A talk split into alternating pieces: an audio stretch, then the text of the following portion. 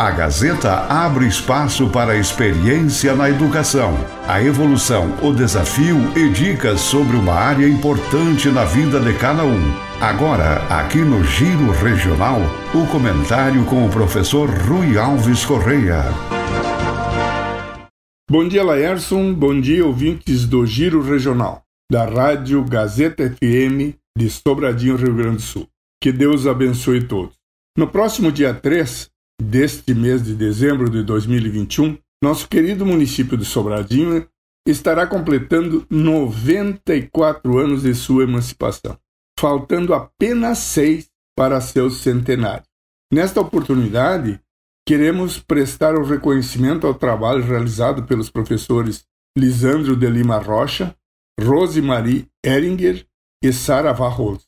E através da apresentação de seu trabalho, realizada em 2015 com o título Sobradinho Construindo Sua História, homenagear o nosso querido Sobradinho.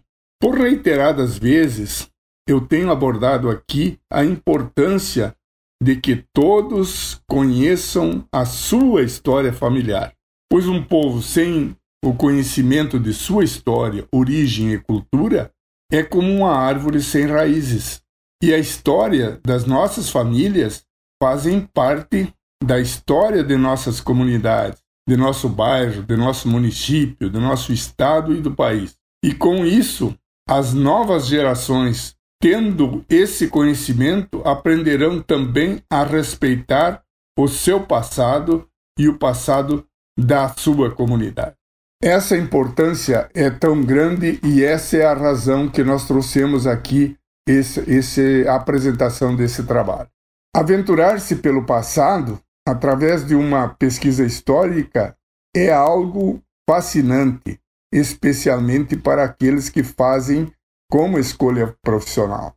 Entretanto, contar a história de Sobradinho foi mais do que fascínio, foi apaixonante, pois não era apenas uma história, mas a nossa história, e de tantos outros que fazem parte desse município próspero e acolhedor. Sobradinho, construindo sua história, é o resultado de nosso intenso trabalho de pesquisa bibliográfica e de arquivos públicos e particulares que revelam aspectos de nosso passado.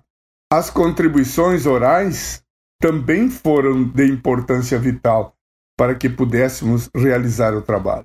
Nesse sentido, não poderíamos deixar de agradecer a todos que colaboraram com a construção desta obra, que não seria possível sem a ajuda daqueles que gentilmente compartilharam as suas histórias familiares e que juntas formam a história de Sobradinho.